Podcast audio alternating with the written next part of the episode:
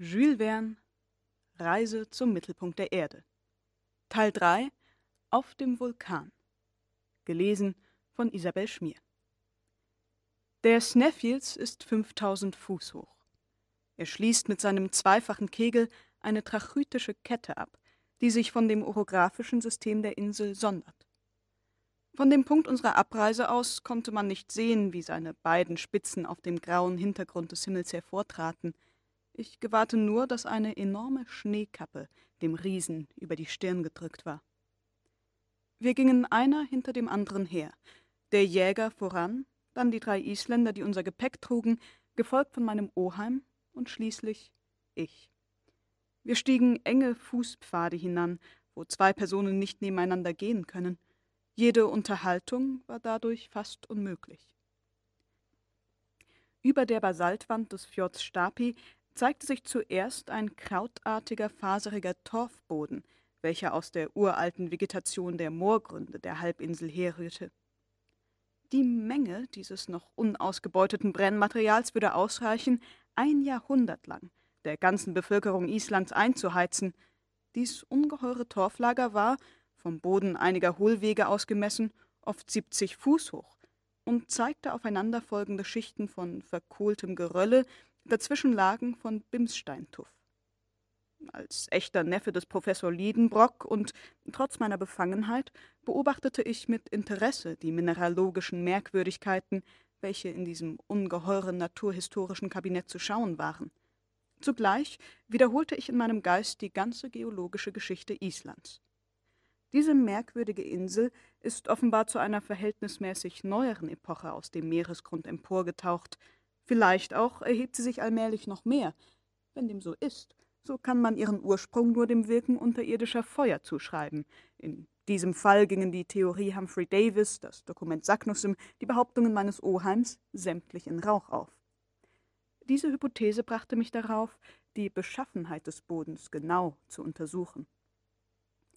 Island, gänzlich ohne Niederschlagboden, enthält lediglich vulkanischen Tuff, das heißt eine Zusammenhäufung von Steinen und Felsstücken porösen Gewebes. Bevor die Vulkane entstanden, bestand sie aus einem Kern von Trapp, der durch den Druck zentraler Kräfte allmählich aus den Fluten emporgehoben wurde. Die Feuer des Innern waren noch nicht zum Ausbruch gekommen. Später entstand schräg von Südwest nach Nordost über die ganze Insel ein Spalt, durch welchen die trachytische Masse sich nach und nach ergoss.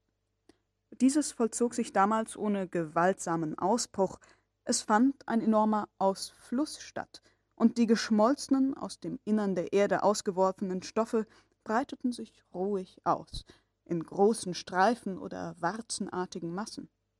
Zu dieser Epoche entstanden die Feldspate, Syenite und Porphyre. Aber infolge dieser Ergießung nahm der Umfang der Insel bedeutend zu und folglich ihre Widerstandskraft. Man begreift, welche Menge elastischer Flüssigkeiten eingeschlossen wurde, als sie nach dem Erkalten der trachytischen Kruste keinen Ausgang mehr hatte. Es kam daher ein Zeitpunkt, wo die mechanische Gewalt dieser Gase so stark wurde, dass sie die schwere Rinde emporhoben und sich Auswege gleich Kaminen schufen. So entstanden aus dem Emporheben der Erdrinde Vulkane, und so bildete sich plötzlich die Krateröffnung an ihrer Spitze. Auf die Ausbrüche erfolgten sodann vulkanische Erscheinungen. Durch die neu gebildeten Öffnungen entluden sich zuerst die basaltischen Auswürfe, wovon die Ebene, worüber wir soeben gekommen waren, die merkwürdigsten Proben unseren Blicken darlegte. Unsere Schritte führten uns über die wuchtigen dunkelgrauen Felsblöcke, welche bei dem Erkalten Prismengestalt mit sechsseitiger Basis annehmen. In der Ferne sah man eine große Zahl abgeplatteter Kegel, welche vormals feuerspeiende Mündungen waren.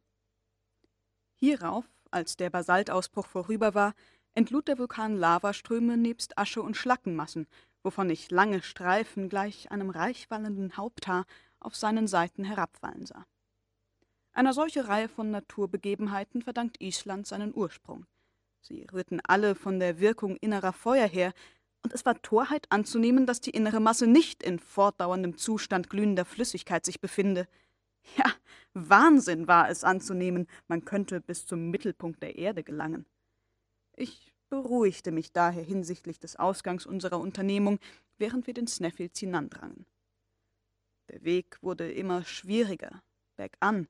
Die Felsstücke wankten und man musste sorgfältig aufmerken, um einen gefährlichen Sturz zu vermeiden. Hans ging ruhig, wie auf ebenem Boden voran.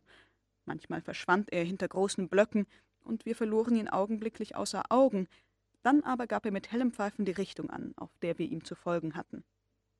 Oft auch stand er stille, las einige Felsstücke auf, ordnete sie auf leicht erkennbare Weise und bildete so eine Richtschnur für die Rückkehr. Die Ereignisse, welche eintrafen, machten solche Vorsorge unnötig. In drei ermüdenden Wegstunden waren wir nur bis zum Fuß des Berges gekommen. Hans gab ein Zeichen, Halt zu machen, und ein leichtes Frühstück wurde von allen eingenommen. Mein Oheim aß doppelte Portionen, um schneller fortzukommen, doch da diese Pause auch zum Ausruhen bestimmt war, so musste er sich nach dem Führer richten, der erst nach einer Stunde das Zeichen zum Aufbruch gab. Die drei Isländer, welche so schweigsam waren wie ihr Kamerad, der Eiderjäger, ließen kein Wort vernehmen und aßen mäßig. Wir fingen jetzt an, die Abhänge des Snæfjells hinanzusteigen. Sein schneebedeckter Gipfel schien mir durch eine optische Täuschung, wie sie im Gebirge häufig vorkommt, sehr nah. Doch, wie lange Stunden dauerte es noch, bis wir ihn erreichten? Und welche Beschwerden dazu? Die Steine, durch kein Bindemittel festgehalten, lösten sich unter unseren Füßen los und rollten so schnell wie eine Lawine auf die Ebene hinab. Dazu stellenweise Anstiege von mindestens 36 Grad. Sah ich die Höhe des Gipfels an, so schien es mir unmöglich, von dieser Seite her hinaufzukommen. Zum Glück gelangten wir nach einer Stunde voll Strapazen, mitten in der Schneedecke auf der Höhe des Vulkans, unversehens zu einer Art Treppe, die unser Steigen sehr erleichterte. Sie war aus Steinen, die bei dem Ausbruch massenweise ausgeschleudert wurden, gebildet. Wären diese nicht beim Herabstürzen von der Bergwand aufgehalten worden, so wären sie ins Meer hinabgerollt und hätten da neue Inseln gebildet. So wie sie nun gefallen, waren sie uns sehr förderlich. Bei der zunehmenden Steilheit des Bergabhangs machten uns die Stufen dieser Steine das Hinaufsteigen leicht, und es ging dabei so rasch, dass ich, als ich eine kleine Weile hinter meinen Genossen stehen blieb, sie schon durch die Entfernung merklich verkleinert sah. Um sieben Uhr abends hatten wir die zweitausend Treppenstufen erstiegen, und wir befanden uns oben auf einer Anschwellung des Berges, eine Art Unterlage, worauf der eigentliche Kegel des Kraters sich stützte. Das Meer war hier 3200 Fuß tief. Wir hatten die Grenze des ewigen Schnees überschritten, welche in Island infolge des beständig feuchten Klimas nicht sehr hoch ist. Es war grimmig kalt und es wehte ein starker Wind. Ich war erschöpft.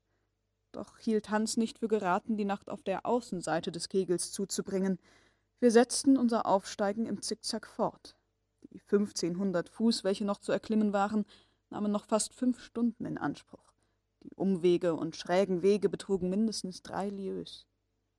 Ich konnte nicht weiter. Ich erlag der Kälte und dem Hunger. Die etwas dünne Luft reichte nicht mehr aus für das Spiel meiner Lungen. Endlich um elf Uhr abends erreichten wir im dichten Dunkel den Gipfel des Snæfjells.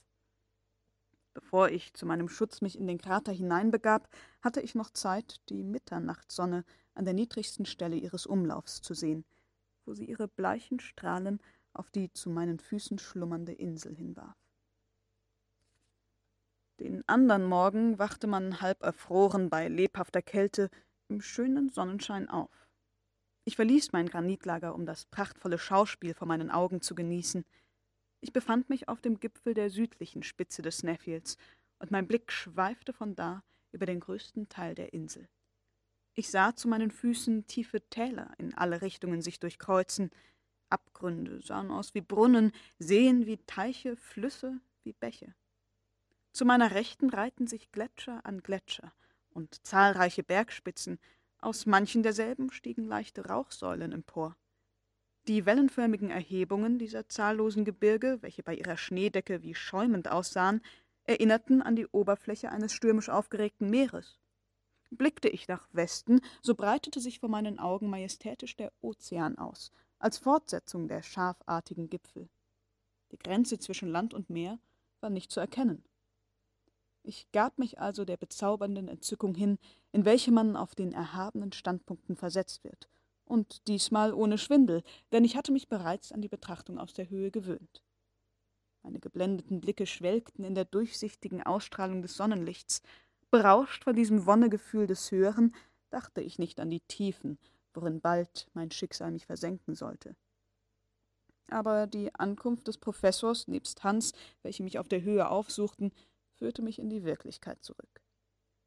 Mein Oheim zeigte mir mit der Hand in westlicher Richtung einen leichten Dunst, einen Nebel, einen Anschein von Land, welches die Wogen begrenzte. Das ist Grönland, sagte er. Grönland, rief ich. Ja, wir sind keine 35 Meilen mehr davon entfernt. Und zur Zeit des Tauwetters kommen die Eisbären auf Eisblöcken, die aus dem Norden hertreiben, bis nach Island. Aber das will nicht viel heißen. Wir sind nun auf dem Gipfel des Sneffels und sehen hier zwei Spitzen, eine südliche und eine nördliche. Hans wird uns sagen, wie bei den Isländern der heißt, worauf wir eben stehen. Skataris, sagte Hans. Der Skataris, mein Oheim sah mich triumphierend an. Zum Krater, sprach er. Der Krater des Sneffields stellte einen umgekehrten Kegel dar, und seine Mündung mochte einen Durchmesser von fünf Kilometern haben. Seine Tiefe schätzte ich auf etwa 2000 Fuß. Wie mochte es in einem solchen Behälter aussehen, wenn er unter Donner und Blitz sich füllte? Der Trichter hatte unten schwerlich mehr als 1000 Fuß Umfang, so dass man auf dem ziemlich sanften Abhang leicht hinuntergelangen konnte. Unwillkürlich verglich ich diesen Krater mit einer ungeheuren Donnerbüchse. In eine Donnerbüchse, die vielleicht geladen ist und jeden Augenblick losgehen kann, hinabsteigen, das tun nur Narren. Aber ich konnte nicht mehr zurück. Hans ging mit gleichgültiger Miene voran. Ich folgte schweigend nach. An manchen Stellen des Kegels befanden sich innere Gletscher. Dann schritt Hans nur mit großer Vorsicht voran, indem er mit seinem beschlagenen Stock den Boden untersuchte, ob nicht Spalten vorkämen. An manchen bedenklichen Stellen musste man uns mit einem langen Tau aneinanderbinden, damit der, dessen Fuß unversehens zu straucheln anfing, von seinen Genossen Beistand haben konnte. Mittags, zwölf Uhr, kamen wir ohne Unfall unten an. Ich blickte aufwärts nach der Mündung des Kegels, welche nur ein äußerst kleines Stückchen Himmel umrahmte. An einem Punkt nur hob sich die Spitze des Skataris davon ab. Auf dem Boden des Kraters befanden sich drei offene Kamine, woraus zur Zeit der Ausbrüche des Snæfjells das Zentralfeuer seine Larven und seine Dünste auswarf. Jeder dieser Kamine hatte ungefähr hundert Fuß Durchmesser. Klafften zu unseren Füßen. Ich hatte nicht den Mut, hineinzublicken. Der Professor Liedenbrock hatte ihre Lage schnell untersucht. Er war atemlos, lief von einem zum anderen, gestikulierte, ließ unverständliche Worte hören. Hans mit seinen Kameraden sah auf einem Lavablock sitzend ihm zu. Sie hielten ihn offenbar für närrisch. Plötzlich stieß mein Oheim einen Schrei aus. Ich meinte, sein Fuß sei ihm eingesunken und er sei im Begriff, in einen der drei Schlünde hinabzufallen. Doch nein. Ich sah, wie er mit ausgebreiteten Armen, gespreizten Beinen vor einem Granitfelsen stand, der auf der Mitte des Kraters lag wie ein enormes Fußgestell für eine Statue Plutos. Seine Haltung zeigte einen ganz vom Staunen bestürzten Mann, aber seine Bestürzung wich bald einer unsinnigen Freude. Axel! Axel! rief er aus, komm! Komm! Ich eilte zu ihm. Hans und die Isländer rührten sich nicht. Sieh nur, sagte der Professor, und mit gleichem Staunen, wo nicht gleicher Freude, las ich auf der Westseite des Felsblocks in Runenschrift, die halb von der Zeit zerfressen war, den tausendmal verwünschten Namen. Arne Sacknussem, rief mein Oheim aus, wirst du jetzt noch zweifeln? Ich hatte keine Antwort darauf und kam verstört zu meiner Lavabank zurück. Der Augenschein hatte mich niedergeschmettert. Wie lange ich so in Gedanken versunken war, weiß ich nicht. Nur das weiß ich dass ich, als ich den Kopf wieder aufrichtete, meinen Oheim und Hans alleine vor mir sah. Die Isländer waren verabschiedet worden und stiegen bereits auf dem Heimwege nach Stapi den äußeren Abhang des Sneffels hinab. Hans schlief ruhig am Fuß eines Felsblocks in einer Lavarinne, wo er sich eine Lagerstätte eingerichtet hatte. Mein Oheim kehrte auf den Boden des Kraters zurück, wie ein Stück Rotwild in der Fallgrube eines Jägers.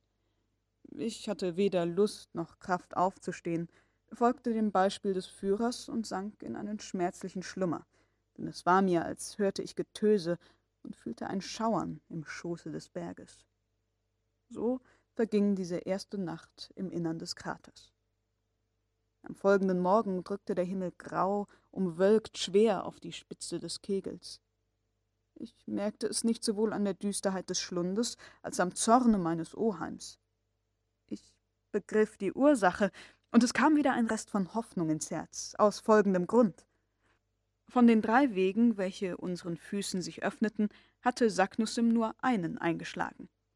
Nach der Angabe des weisen Isländers musste man ihn an dem in der Geheimschrift angeführten Kennzeichen herausfinden, dass der Schatten des Kataris in den letzten Tagen des Juni seinen Rand küssen werde. Man konnte in der Tat diesen spitzen Gipfel wie den Zeiger einer ungeheuren Sonnenuhr ansehen, dessen Schatten an einem bestimmt angegebenen Tag den Weg nach dem Mittelpunkt der Erde zeigen werde. Nun aber, wenn die Sonne nicht schien, gab's auch keinen Schatten, dann fehlte also das Merkzeichen. Es war der 25. Juni, Blieb der Himmel sechs Tage lang bedeckt, so musste die Beobachtung auf ein anderes Jahr verschoben werden. Den ohnmächtigen Zorn des Professors Liedenbrock zu schildern, verzichte ich. Der Tag verstrich, ohne dass ein Schatten in den Grund des Kraters hinabfiel. Hans rührte sich nicht vom Platz, doch musste er sich fragen, worauf wir warteten, wenn er überhaupt sich eine Frage stellte. Nicht ein einziges Wort gönnte mir mein Oheim, seine unveränderlich nach dem Himmel gerichteten Blicke verloren sich in der grauen und nebligen Farbe. Am 26. noch nichts. Den ganzen Tag über fiel Regen mit Schnee vermischt. Hans errichtete aus Lavastücken eine Hütte, ich ergötzte mich ein wenig an der Betrachtung der tausend an den Seiten des Kegels improvisierten Kaskaden, in denen jeder Stein das betäubende Getöse vermehrte. Mein Oheim konnte sich nicht mehr ruhig halten, auch ein geduldiger Mensch musste darüber aufgebracht werden, denn es war wirklich ein Scheitern im Hafen. Auch am folgenden Tag war der Himmel noch bedeckt. Aber sonntags, 28. Juni, am vorletzten Tag des Juni, brachte der Mondwechsel auch einen Wechsel der Witterung. Die Sonne ergoss reichliche Strahlen in den Krater. Der geringste Berg, jeder Felsen, jeder Stein und jede Erhöhung nahm teil an der Bestrahlung und warf sofort seinen Schatten auf den Boden. Der Skataris zeichnete sich ab wie eine belebte Spitze, die zugleich mit dem strahlenden Gestirn unmerklich sich drehte. Mein Oheim drehte sich zugleich mit. Um zwölf Uhr, da er am kürzesten war, beleckte der Schatten sanft den Rand des mittleren Kamins. Hier ist's, rief der Professor aus. Hier geht's nach dem Mittelpunkt des Erdballs, fügte er dänisch bei. Ich blickte auf Hans. Vorüd, sagte ruhig der Führer. Vorwärts, erwiderte mein Oheim. Es war ein Uhr dreizehn Minuten nachmittags. Nun begann erst die wahre Reise. Bisher gingen die Beschwerden über die Schwierigkeiten. Jetzt sollten diese im wahren Sinn des Wortes uns unter den Füßen aufwachsen. Ich hatte meinen Blick noch nicht in den unergründlichen Schlund gesenkt, in welchen ich mich hinabwagen sollte, Jetzt war der Moment gekommen, an dem Vorhaben entweder mich zu beteiligen oder dies zu verweigern. Aber ich schämte mich, von dem Jäger mich hierin übertreffen zu lassen.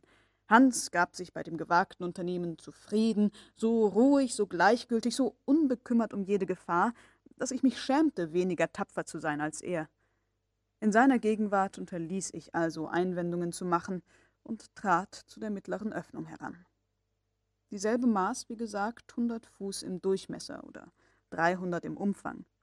Ich bog mich über einen Felsblock und blickte hinein.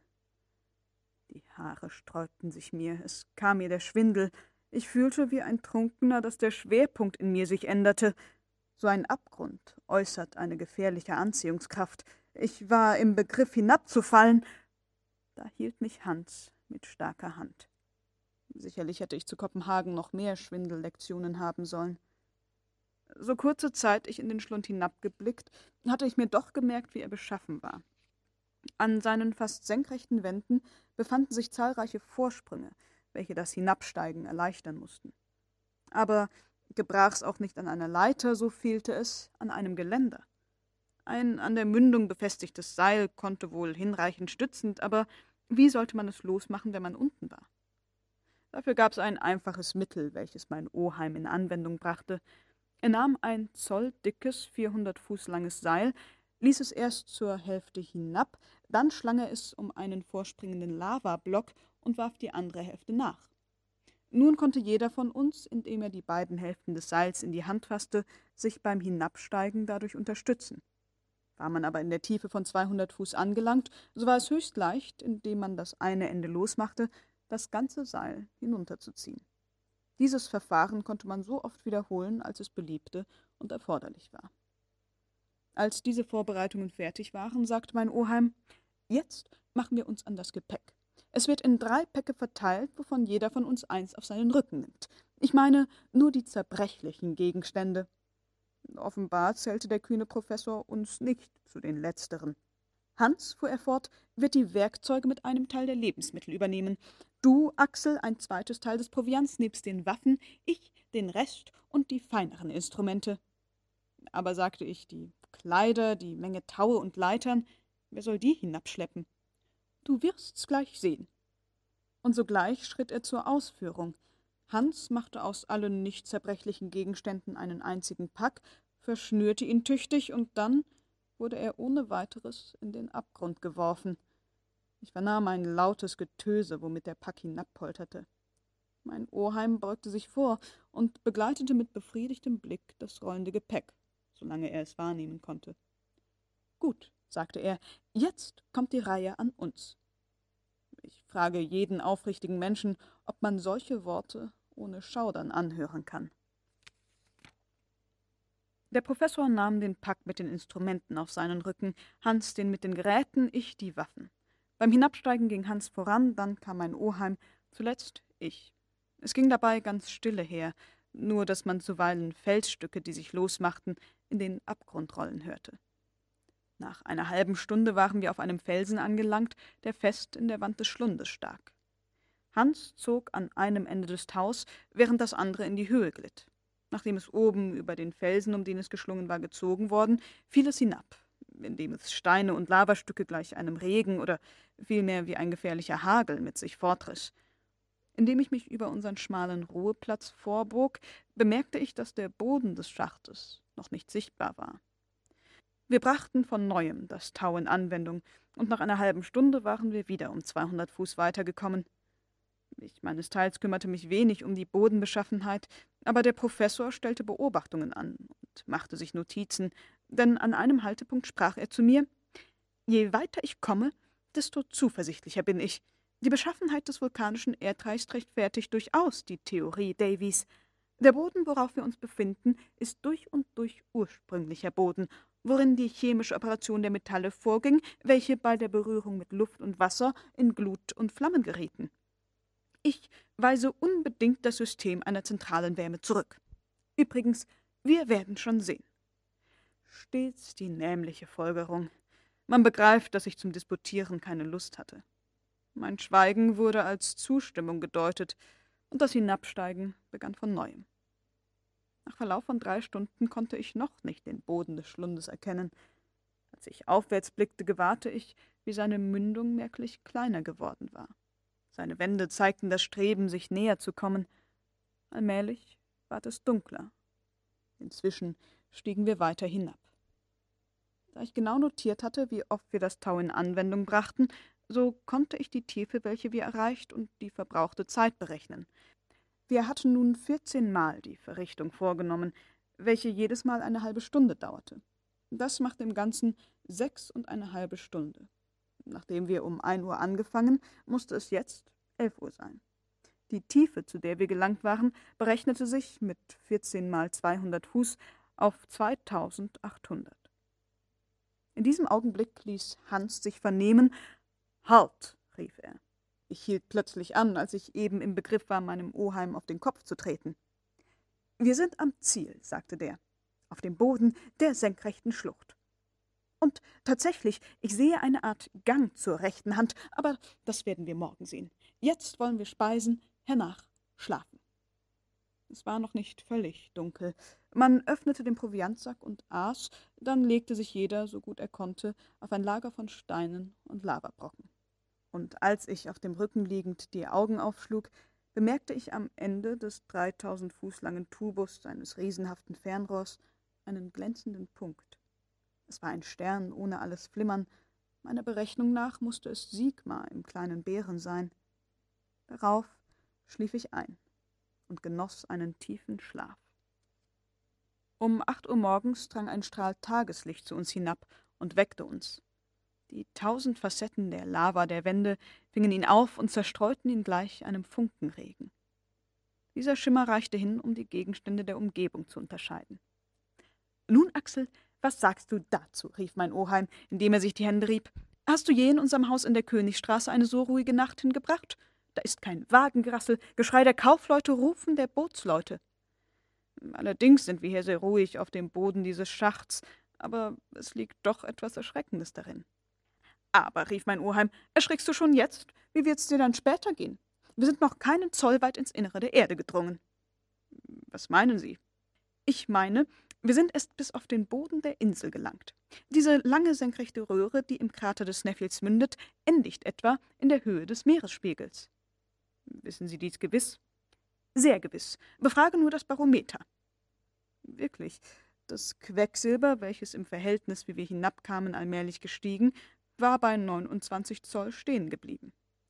Du siehst, fuhr der Professor fort, wir haben erst den Druck einer Atmosphäre, und ich bin ungeduldig, den Barometer durch den Manometer zu ersetzen. Jenes Instrument musste in der Tat von dem Augenblick an unbrauchbar werden, wo das Gewicht der Luft den Druck derselben, wie er auf dem Meeresspiegel stattfindet, überschreitet. Jetzt, sagte mein Oheim, wollen wir frühstücken, aber wie Leute, die vielleicht eine weite Fahrt zu machen haben. Zum Zwieback und getrocknetem Fleisch wurden einige Schluck Wasser mit Wacholderbranntwein genommen. Als das Frühstück zu Ende war, zog mein Oheim sein Notizbüchlein aus der Tasche, nahm nacheinander die verschiedenen Instrumente und zeichnete auf. Montag, 1. Juli.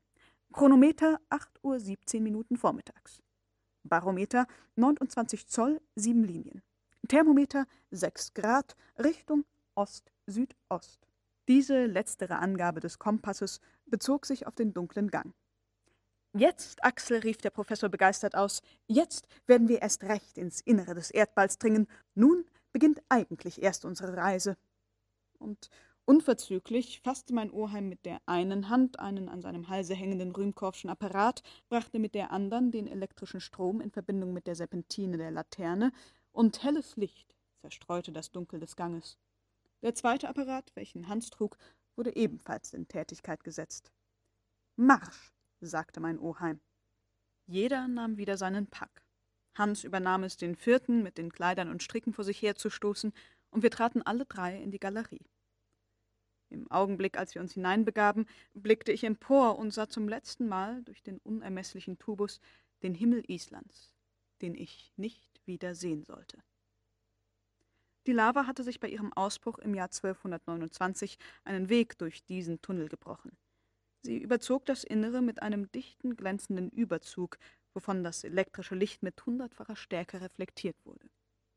Die Schwierigkeit des Weges bestand hauptsächlich darin, dass man über eine in einem Winkel von 45 Grad geneigte Fläche nicht allzu rasch hinabglitt. Zum Glück konnten manche zerfressene oder hervorragende Ställe als Stufen dienen. Aber was unter unseren Füßen die Stufen abgab, wurde an den anderen Wänden zum Tropfstein. Die an manchen Stellen löchrige Lava bildete kleine, runde Blasen. Kristalle von dunklem Harz, mit klaren Glastropfen geziert, hingen wie Lüstres vom Gewölbe herab, schienen bei unserer Ankunft angezündet zu werden. Man konnte meinen, die unterirdischen Geister illuminierten ihren Palast, um die Gäste von der Oberwelt zu empfangen. Wie prachtvoll ist das, rief ich unwillkürlich aus. Welch ein Anblick! Zum Staunen diese Nuancen der Lava, die in unmerklichen Abstufungen aus dem rotbraunen ins glänzende Gelb übergehen. Und diese Kristalle sehen aus wie leuchtende Kugeln. Ach, jetzt kommst du drauf, Axel, erwiderte mein Oheim. Ah, du hältst das für prächtig, lieber Junge. Du wirst noch ganz andere Dinge zu schauen bekommen, hoffe ich. Nur vorwärts. Vorwärts. Der Kompass, den ich häufig befragte, wies unveränderlich strenge die Richtung Südost. Dieser Lavastrom wich nach keiner Seite hin von der geraden Linie ab. Inzwischen nahm die Wärme nicht merkbar zu. Dies bestätigte Davys Theorie, und ich befragte öfters mit Verwunderung den Thermometer. Zwei Stunden nach unserer Abreise zeigte er nur zehn Grad, das heißt eine Steigerung von vier Grad. Dies veranlasste zu der Annahme, dass wir uns mehr horizontal als vertikal bewegten. Wie tief wir hinabgekommen, war leicht zu bestimmen, Der Professor maß die Winkel der senkrechten und waagerechten Richtung des Weges, aber das Ergebnis seiner Beobachtung hielt er geheim. Abends um acht Uhr gab er das Zeichen zum Anhalten. Das Hinabsteigen während sieben Stunden hintereinander hatte meine Kräfte erschöpft, und ich hörte mit Vergnügen den Ruf Halt. Hans breitete auf einem Lavablock einige Lebensmittel aus, und wir aßen mit Appetit. Doch beunruhigte mich ein Umstand. Unser Wasservorrat war zur Hälfte verzehrt. Mein Oheim hatte darauf gerechnet, ihn aus unterirdischen Quellen zu ergänzen, aber bisher, aber bisher mangelten diese gänzlich. Ich konnte nicht umhin, diesen Punkt seiner Beachtung zu empfehlen. Ist dir dieser Mangel an Quellen befremdlich? sagte er. Allerdings, und er beunruhigt mich sogar. Wir haben nur noch für fünf Tage Wasser. Sei ruhig, Axel, ich stehe dir dafür, dass wir Wasser finden werden. Und mehr als uns lieb sein wird. Wann? Wenn wir aus diesen Lavaschichten heraus sind. Wie ist's möglich, dass Quellen durch diese Wände dringen? Aber vielleicht zieht sich dieser Gang bis zu großen Tiefen hin. Es scheint mir, wir sind senkrecht noch nicht so tief hinabgekommen. Worauf stützest du diese Voraussetzung? Weil, wenn wir innerhalb der Erdrinde weit vorwärts gekommen wären, die Wärme stärker wäre. Nach deinem System, erwiderte mein Oheim. Was zeigt der Thermometer? Kaum 15 Grad, also nur 9 Grad mehr seit unserer Abreise. Nun, folgere. Ich folgere also. Nach den genauesten Beobachtungen beträgt die Steigerung der Temperatur im Innern der Erde einen Grad auf 100 Fuß. Aber diese Ziffer kann wohl unter gewissen Bedingungen der Örtlichkeit sich ändern. Dieser Unterschied hängt offenbar von der Leitfähigkeit der Felsen ab. Ich füge ferner bei, dass man in der Nähe eines erloschenen Vulkans und durch den Gneis wahrgenommen hat, dass die Steigerung der Temperatur nur bei 135 Fuß einen Grad betrug. Halten wir uns nun an diese letztere Annahme, die sich am günstigsten ausspricht, und rechnen wir. Rechne nur, lieber Junge. Das ist nicht schwer, sagte ich und schrieb die Ziffern in mein Notizbuch. Neun mal 125 Fuß macht 1125 Fuß Tiefe. Sehr genau ausgerechnet. Nun? Nun, nach meinen Beobachtungen befinden wir uns nun 10.000 Fuß unter dem Meeresspiegel. Ist's möglich? Ja, oder die Ziffern gelten nicht mehr. Des Professors Berechnung stand richtig. Die Temperatur, welche an dieser Stelle 81 Grad hätte betragen sollen, betrug kaum 15. Das gab sonderlich Stoff zum Nachdenken. Am folgenden Tag, dienstags 30. Juni um 6 Uhr, setzten wir die Reise fort. Wir folgten stets der Lavagalerie, welche in mäßigem Fall abwärts führte, wie die geneigten Flächen, die noch in manchen alten Häusern sich anstelle der Treppen befinden. So ging's bis zwölf Uhr siebzehn Minuten, als wir Hans, der stehen geblieben war, einholten. Rief mein Oheim aus, da sind wir ja am Ende des Ganges. Ich sah mich um. Wir befanden uns mitten auf einem Kreuzweg, wo zwei Wege mündeten, beide düster und enge. Welchen sollten wir einschlagen? Mein Oheim, welcher vor mir und dem Führer nicht den Anschein haben wollte, als schwankte er, bezeichnete den östlichen Tunnel, und alsbald gingen wir in denselben hinein. Übrigens würde jede Unschlüssigkeit bezüglich dieses Weges sehr lange gedauert haben, denn es war kein Anzeichen vorhanden, welches die Wahl des einen oder des anderen bestimmen konnte. Wir mussten uns ganz dem Zufall anheimgeben. Diese neue Galerie hatte kaum merkbaren Fall und sehr ungleichen Durchschnitt. Mitunter hatten wir eine Reihe von Gewölbebogen vor uns, die dem Nebenschiff einer gotischen Kathedrale glichen. Die Baukünstler des Mittelalters hätten da alle Formen der religiösen Architektur, welche aus dem Spitzbogen sich entwickelt hat, studieren können. Eine Meile weiter hatten wir unter dem gedrückten Boden des romanischen Stils den Kopf zu beugen, und mächtige Pfeiler in den Grundmauern stützten die Gewölbe mit ihren Unterlagen. An manchen Stellen sah man statt ihrer niedrige Unterbauten, die den Werken der Biber glichen, und wir glitten durch enge Gänge kriechend hinab. Die Wärme hielt sich stets auf einem erträglichen Höhengrad. Unwillkürlich verglich ich damit, wie unendlich stark dieselbe gewesen, als die vom Sneffields ausgeworfenen Lavaströme auf diesem jetzt so ruhigen Weg durchbrachen. Ich dachte mir, wie an den Ecken der Galerie die Feuerströme sich brachen und in diesem engen Raum die übermäßig heißen Dämpfe sich häuften. Wenn es nur, dachte ich, dem alten Vulkan nicht wieder einfällt, loszubrechen. Gegen meinen Oheim sprach ich diesen Gedanken nicht aus, hätte ihn nicht begriffen. Sein einziger Gedanke war vorwärts dringen. Er ging, rutschte, purzelte mit einer Überzeugung, die man doch bewundern musste. Um sechs Uhr abends waren wir, wenig ermüdet, zwei Meilen südlich vorwärts gekommen, aber in die Tiefe kaum eine Viertelmeile. Mein Oheim gab das Zeichen zum Ausruhen. Wir aßen, ohne viel zu reden, und schliefen, ohne uns allzu viel Gedanken zu machen. Wir hatten weder Kälte noch Belästigung durch einen Besuch zu fürchten. In den Wüsten Afrikas, in den Waldungen der neuen Welt sind die Reisenden genötigt, während des Schlafs sich einander Wache zu halten. Hier dagegen vollständige Einsamkeit, vollkommene Sicherheit. Weder wilde noch reißende Tiere waren zu fürchten. Den anderen Morgen setzten wir frisch und rüstig die Reise fort. Wir hatten denselben Lavagrund wie tags zuvor. Der Tunnel aber zog sich nicht mehr tiefer hinab, sondern ward allmählich ganz horizontal. Ja, ich glaubte zu bemerken, er führe wieder aufwärts, der Erdoberfläche zu. Gegen zehn Uhr vormittags zeigte sich dies ganz offenbar. Das Gehen wurde ermüdend und ich musste schon meinen Schritt mäßigen. Nun, Axel, sagte der Professor ungeduldig. Nun, ich kann nicht rascher, erwiderte ich. Wie? Nach drei Stunden auf einem so leichten Weg? Leicht will ich nicht in Abrede stellen, aber doch ermüdend. Wie? Wir gehen ja nur abwärts. Äh, aufwärts, erlauben Sie. Aufwärts, sagte mein Oheim und zuckte die Achseln. Allerdings, seit einer halben Stunde hat sich die Neigung des Weges geändert, und wenn's so fortgeht, kommen wir sicherlich wieder an die Oberfläche. Der Professor schüttelte den Kopf, da er sich nicht überzeugen lassen wollte. Ich brachte von neuem die Rede darauf, er gab mir aber keine Antwort. Ich sah wohl, dass sein Schweigen nur von übler Laune herrührte. Zur Mittagszeit gewährten die Wände der Galerie einen anderen Anblick. Ich merkte es an der schwächeren Rückstrahlung des elektrischen Lichts. Anstelle der Lavaverkleidung trat jetzt das lebendige Gestein. Der Grundstock bestand aus geneigten, oft vertikal geordneten Schichten. Wir befanden uns mitten in der Übergangsepoche, in der silurischen Periode. Es ist augenscheinlich klar, rief ich aus. Der Schiefer, der Kalk und der Sandstein entstanden in der zweiten Epoche der Erdbildung aus dem Niederschlag der Gewässer. Wir kehren jetzt dem Granitkern den Rücken. Wir machen es jetzt wie die Hamburger, welche über Hannover nach Lübeck reisen wollen.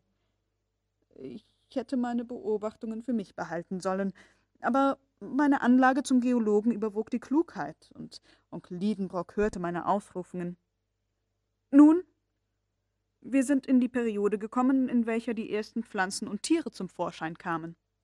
So, meinst du? Aber schauen Sie nur, untersuchen, beobachten Sie.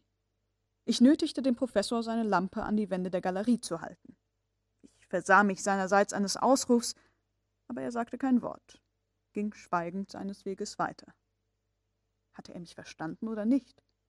Wollte er aus Eigenliebe des Oheims und des Gelehrten nicht zugeben, dass er sich geirrt habe, indem er den östlichen Tunnel wählte, oder hatte er sich vorgenommen, diesen Gang bis an sein Ende zu verfolgen? Es lag klar, dass wir aus dem durch die Laven ziehenden Weg herausgekommen waren und dass dieser Weg unmöglich zum Herd des Sneffields führen konnte. Doch fragte ich mich, ob ich nicht dieser Änderung des Bodens eine zu große Bedeutung beigelegt habe. Habe ich mich nicht selbst geirrt?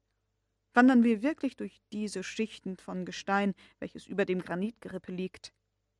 Habe ich recht, dachte ich, so muss ich einige Trümmer von Urpflanzen finden, und man hat sich wohl an den Augenschein zu wenden, so wollen wir suchen. Ehe ich hundert Schritte machte, boten sich meinen Augen unverwerfliche Beweise dar. Meine Füße, die bisher harten Lavaboden unter sich gehabt, traten nun plötzlich auf einen Staub aus Pflanzenresten und Muscheln. An den Wänden sah man deutlich Abdrücke von Meergräsern und Lykopodien. Der Professor Liedenbrock konnte nun unmöglich mehr irren, aber er schloss die Augen, denk ich, und schritt unabänderlich weiter. Es war das ein Eigensinn über alle Grenzen. Jetzt hielt ich mich nicht länger zurück. Ich nahm eine vollkommen wohlerhaltene Muschel, die einem Tier angehört hatte, das ungefähr einer jetzigen Assel glich. Darauf ging ich zu meinem Oheim und sagte zu ihm: Sehen Sie. Nun, erwiderte er ruhig, es ist die Muschel eines Tiers von der jetzt verschwundenen Gattung der Trilobiten. Weiter nichts. Aber folgern Sie nicht daraus? Was du folgerst? Jawohl. Wir sind aus der Schicht des Granits und der Lava herausgekommen. Möglich, dass ich irre, aber ich bin nicht eher von meinem Irrtum überzeugt, als bis wir ans Ende dieser Galerie gekommen sind. Sie verfahren mit Recht so, lieber Oheim, und ich würde Ihnen Beifall geben, hätten wir nicht eine immer mehr drohende Gefahr zu befürchten gehabt. Und welche? Wassermangel. Nun, wir werden uns auf Rationen setzen, Axel. In der Tat, man musste den Trunk beschränken. Unser Vorrat konnte nur noch drei Tage dauern, das erkannte ich abends beim Essen. Und dazu hatten wir wenig Aussicht, in diesem Übergangsgebirge auf eine lebende Quelle zu stoßen. Während des ganzen folgenden Tages vor unseren Schritten nichts als die unübersehbaren Gewölbe. Wir gingen, ohne fast nur ein Wort zu reden, wir teilten die Schweigsamkeit unseres Hans. Der Schiefer, der Kalkboden und der alte rote Sandstein der Wände schimmerte glänzend im elektrischen Licht. Man hätte denken können, man befindet sich in einer Grube zu Devonshire, wo diese Bodengattung benannt ist. Prachtvolle Musterstücke von Marmor deckten die Wände. Hier von grauem Achat mit weißen Adern launisch durchzogen, dort fleischfarben oder gelb mit roten Flecken, weiterhin dunkelfarbig, rot und braun gefleckt. Die meisten dieser Marmor zeigten Abdrücke von Tieren aus der Urzeit. Seit tags zuvor hatte die Schöpfung offenbar einen Fortschritt gemacht. Anstelle der Kerbtiere früherer Bildung sah ich Reste einer höheren Stufe, unter anderem solche, in welchen das Auge des Paläontologen die ersten Formen der Reptilien entdecken konnte. Offenbar befanden wir uns auf der Stufenleiter des Tierlebens, worauf der Mensch die höchste einnimmt. Aber der Professor Liedenbrock schien darauf nicht zu achten. Er wartete auf zwei Dinge. Entweder, dass ein senkrechter Schacht sich ihm vor den Füßen öffne, um wieder abwärts zu dringen, oder dass ein Hindernis ihm die Fortsetzung auf diesem Weg versagte. Aber es kam der Abend heran, ohne dass sich diese Hoffnung verwirklichte. Freitags, nachdem ich schon eine Nacht hindurch die Qual des Durstes ausgestanden, setzten wir unsere Irrfahrt in den Gängen der Galerie fort. Nachdem wir zwei Stunden gegangen, bemerkte ich, dass der Widerschein unserer Lampen an den Wänden bedeutend schwächer wurde. Anstelle des Marmors, Schiefers, Kalk oder Sandsteins trat eine dunkle, glanzlose Wand. Als einmal der Tunnel sehr enge ward, griff ich links an dieselbe. Als ich die Hand zurückzog, war sie ganz schwarz. Ich sah sie mir näher an. Wir befanden uns mitten in einer Kohlegrube. Eine Kohlenmine, rief ich aus. Eine Grube ohne Grubenleute, erwiderte mein Oheim. Nun, wer weiß. Ich meines Teils weiß, versetzte der Professor kurz, und bin fest überzeugt, dass dieser durch die Kohlenschicht ziehende Gang nicht das Werk von Menschenhand ist. Aber sei es ein Werk der Natur oder nicht, daran liegt mir wenig. Nun ist Zeit zum Abendessen. Machen wir uns daran. Hans bereitete einige Speisen. Ich aß wenig und trank die wenigen Tropfen meiner Ration. Nur noch die Flasche des Führers halb voll. Das war alles, was noch vorhanden war, um drei Menschen den Durst zu stillen. Nach der Mahlzeit streckten sich meine beiden Gefährten auf ihre Decken und erholten sich durch einen guten Schlaf von ihren Strapazen. Ich aber konnte nicht schlafen und zählte die Stunden bis zum Morgen. Am Samstag um sechs Uhr früh gingen wir weiter. Nach zwanzig Minuten kamen wir in eine große Aushöhlung. Ich erkannte sogleich, dass diese Grube nicht von Menschenhand gemacht sein konnte, sonst hätten sie die Gewölbe mit Stützen versehen, und diese standen nur durch ein Wunder von Gleichgewicht fest. Diese Art von Höhle war hundert Fuß breit und hundertfünfzig hoch. Das Erdreich war durch eine unterirdische Erschütterung gewaltsam weggerissen. Der feste Grundbau der Erde hatte sich, einem mächtigen Druck nachgebend, verschoben, so dass dieser weite Raum, wohin nun zum ersten Mal Bewohner der Erde drangen, leer blieb. Die ganze Geschichte der Kohlenperiode war auf diesen dunklen Wänden verzeichnet, und ein Geolog konnte daran leicht die verschiedenen Entwicklungsstufen verfolgen – zu der Zeit, welche der zweiten Epoche vorausging, ward die Erde infolge der Wirkung einer tropischen Wärme und einer dauernden Feuchtigkeit mit einer ungeheuren Vegetation bedeckt. Es gab wenig Bäume, nur krautartige Pflanzen, unermessliche Rasen, Farrenkräuter, Lycopodien und andere seltene Familien, deren Gattungen damals nach Tausenden zählten. Gerade dieser überreichen Vegetation verdankt die Kohle ihren Ursprung. Dem Meeresgrund wurden die pflanzlichen Stoffe zuerst Torf, dann gestalteten sie sich durch Einfluss der Gase und unter dem Feuer der Gärung vollständig zu Mineralien. Also entstanden die unermesslichen Kohlenlager, welche jedoch durch einen übermäßigen Verbrauch, wenn die Industrie nicht vorsorgt, in drei Jahrhunderten erschöpft werden müssen. Diese Gedanken kamen mir in den Sinn, während ich die in dieser Gegend angehäuften Kohlenschätze betrachtete. Diese hier werden allerdings nie in Verbrauch kommen.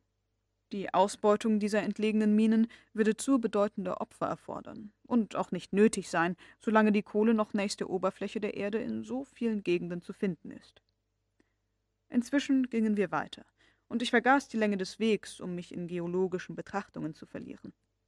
Die Temperatur blieb merklich dieselbe, wie wir sie mitten durch die Laven und Schiefer getroffen hatten, nur fiel meiner Nase ein sehr starker Geruch von kohlenstoffhaltigem Wasserstoffgas auf, und ich erkannte sogleich, dass in dieser Galerie eine ansehnliche Menge von dem gefährlichen Fluidum vorhanden war, welches so oft durch Explosion erschreckliche Katastrophen herbeigeführt hat. Zum Glück waren wir mit dem sinnreichen Röhmkorffschen Apparat versehen. Hätten wir unvorsichtigerweise diese Galerie mit Fackeln in der Hand untersucht, so hätte eine fürchterliche Explosion der Reise ein vernichtendes Ende gemacht. Wir gingen in der Kohlenmine fort bis zum Abend. Mein Oheim konnte seine Ungeduld über den horizontalen Weg kaum zurückhalten. Die Dunkelheit hinderte die Länge der Galerie zu schätzen, und ich fing schon an, sie für unendlich zu halten, als wir plötzlich um sechs Uhr uns vor einer Wand befanden. Rechts und links, oben und unten kein Ausweg. Wir waren in eine Sackgasse geraten. Nun Umso besser, rief mein Oheim. Ich weiß denn wenigstens, woran ich mich zu halten habe. Wir sind nicht auf Sacknussems Weg, und es bleibt uns nichts anderes übrig, als umzukehren. Wir wollen eine Nacht ausruhen, und vor Ablauf von drei Tagen werden wir wieder an der Stelle sein, wo die beiden Galerien zusammenstoßen. Ja, sagte ich, wenn unsere Kräfte ausreichen. Und warum nicht? Weil morgen das Wasser uns völlig ausgehen wird. Und der Mut auch, sagte mein Professor mit strengem Blick. Ich getraute nicht zu antworten. Am folgenden Tage brachen wir in aller Frühe auf. Eile war nötig. Wir waren fünf Tagereisen von dem Kreuzweg entfernt. Über die Leiden unseres Rückwegs will ich kurz sein. Mein Oheim ertrug sie mit dem Zorne eines Mannes, der einer Übermacht weichen muss, Hans mit der Ergebung seiner friedlichen Natur, ich, muss ich gestehen, mit Klagen und Verzweiflung. Gegen solches Missgeschick konnte ich nicht den Mut finden. Wie bereits erwähnt, ging uns das Wasser bereits am Ende des ersten Tages gänzlich aus. Wir waren zum Trunk auf den Wacholder-Brandwein angewiesen, aber der brannte höllisch die Kehle, und ich konnte ihn nicht einmal ansehen. Die Temperatur war mir zum Ersticken, meine Kräfte waren gelähmt, ich war mitunter nahe daran, regungslos hinzufallen. Man machte dann Halt. Mein Oheim und der Isländer stärkten mich wieder, so gut sie vermochten. Endlich Dienstag, 8. Juli, gelangten wir auf den Knien, auf den Händen uns fortschleppend, halbtot an dem Vereinigungspunkt der beiden Galerien an. Hier blieb ich wie eine träge Masse auf dem Lavaboden ausgestreckt liegen. Es war zehn Uhr vormittags. Hans und mein Oheim versuchten mir einige Brocken Zwieback beizubringen. Lange Seufzer entfuhren meinen aufgeschwollenen Lippen. Ich fiel in tiefen Schlummer. Nach einer Weile kam mein Oheim heran und nahm mich in seine Arme. Armer Junge, murmelte er mit dem Ton wahren Mitleidens. Diese Worte rührten mich, da ich bei dem harten Professor Zärtlichkeiten nicht gewöhnt war. Ich ergriff seine zitternden Hände mit den meinigen. Er ließ es geschehen und blickte mich an. Seine Augen waren feucht. Darauf nahm er seine Flasche, die ihm an der Seite hing. Zu meinem Erstaunen hielt er sie an meine Lippen. Trink, sprach er. Konnte ich meinen Ohren trauen? War mein Oheim nicht bei Sinnen? Ich sah ihn starr an. Ich, ich mochte es nicht begreifen. Trink, wiederholte er. Und er nahm die Flasche und leerte sie ganz aus in meinem Mund. O unendliche Erquickung! Ein Schluck Wasser benetzte meinen glühenden Mund, ein einziger. Der aber genügte, das entfliehende Leben mir wiederzugeben dankte meinem Oheim mit gefalteten Händen. Ja, sagte er, der letzte Tropfen. Der letzte, verstehst du wohl? Der letzte. Ich hatte ihn sorgfältig in meiner Flasche aufbewahrt. Zwanzigmal, hundertmal musste ich meinem erschrecklichen Verlangen widerstehen. Aber, mein Axel, ich hob es für dich auf. Lieber Oheim, stammelte ich, und Tränen quollen aus meinen Augen. Ja, Armer Junge, ich dachte mir, bei deiner Ankunft an diesem Kreuzweg würdest du halbtot hinsinken und habe meine letzten Tropfen aufgehoben, dich wiederzubeleben. So wenig auch mein Durst gestillt war, einige Kraft hatte ich doch wiedergefunden. Meine bereits zusammengeschrumpften Kehlmuskeln erweiterten sich wieder, die Entzündung meiner Lippen war beschwichtigt. Ich vermochte zu reden. Sehen wir, sagte ich, jetzt haben wir keine andere Wahl. Wir haben kein Wasser, müssen also denselben Weg zurück. Während ich sprach, mied mein Oheim meinen Blick. Er senkte den Kopf, seine Augen wichen den meinigen aus. Wir müssen rückwärts, rief ich aus, und wieder den Weg nach dem Sneffields einschlagen, wenn uns Gott nur die Kraft verleiht, wieder bis zur Höhe des Kraters zu gelangen. Zurückkehren, rief mein Oheim, als antworte er sich selbst und nicht mir. Ja, zurück und ohne einen Augenblick zu verlieren. Es entstand eine ziemlich lange Pause. Also, Axel, fuhr der Professor mit seltsamem Ton fort, diese Tropfen Wasser haben dir Mut und Tatkraft nicht wiederbelebt? Den Mut? Ich sehe dich so mutlos wie zuvor und auch Worte der Verzweiflung. Was für ein Mann, mit dem ich zu tun hatte, und was für Projekte hegte sein verwegener Geist noch immer. Wie. Sie wollen nicht verzichten auf die Unternehmung? Im Augenblick, wo alles anzeigt, dass sie gelingen kann? Niemals. So müssen wir uns entschließen, das Leben hinzugeben? Nein, Axel, nein. Geh nur. Deinen Tod will ich nicht. Hans mag dich begleiten. Lasse mich allein. Sie verlassen? Lasse mich, sag ich dir. Ich habe die Reise unternommen und ich werde sie bis zum Ende führen. Oder ich kehre nicht zurück. Geh nur, Axel. Geh. Mein Oheim sprach mit größter Aufregung. Seine Stimme, die eine Weile weich geworden, war wieder hart, drohend. Er rang mit düsterer Energie gegen das Unmögliche. Wollte ihn nicht in der Tiefe dieses Abgrundes verlassen, und dagegen drängte mich der Selbsterhaltungstrieb, ihn zu fliehen. Ich kreuzte die Arme und sah meinem Oheim ins Gesicht. Der Mangel an Wasser ist das einzige Hindernis der Ausführung meiner Projekte. In dieser östlichen Galerie, die aus Lava, Schiefer, Kohlen besteht, haben wir nicht einen Tropfen gefunden. Möglich ist aber, dass wir in dem westlichen Tunnel glücklicher sind. Ich schüttelte ungläubig den Kopf. Höre mich bis zum Ende an, fuhr der Professor mit gehobener Stimme fort. Während du regungslos dalagst, habe ich diesen Gang untersucht. Er führt direkt ins Innere und in wenigen Stunden mitten in den Kern des Granit. Da müssen wir reichlich Quellen finden. Die Felsart bringt es mit sich und der Instinkt geht einig mit der Logik zugunsten meiner Überzeugung. Dies ist also mein Vorschlag. Kolumbus hat von seiner Schiffsmannschaft drei Tage begehrt, um die neue Welt zu entdecken. Ich begehre von dir nur noch einen Tag. Stoßen wir nicht binnen dieser Zeit auf das mangelnde Wasser, so schwöre ich dir, dass wir nach der Oberfläche zurückkehren werden. Trotz meiner Gereiztheit rührten mich diese Worte und die Gewalt, welche mein Oheim sich antat, um eine solche Sprache zu führen. Nun denn, rief ich, ich füge mich Ihrem Wunsch, und Gott möge Ihre übermenschliche Energie lohnen. Es sind noch wenige Stunden. Also vorwärts.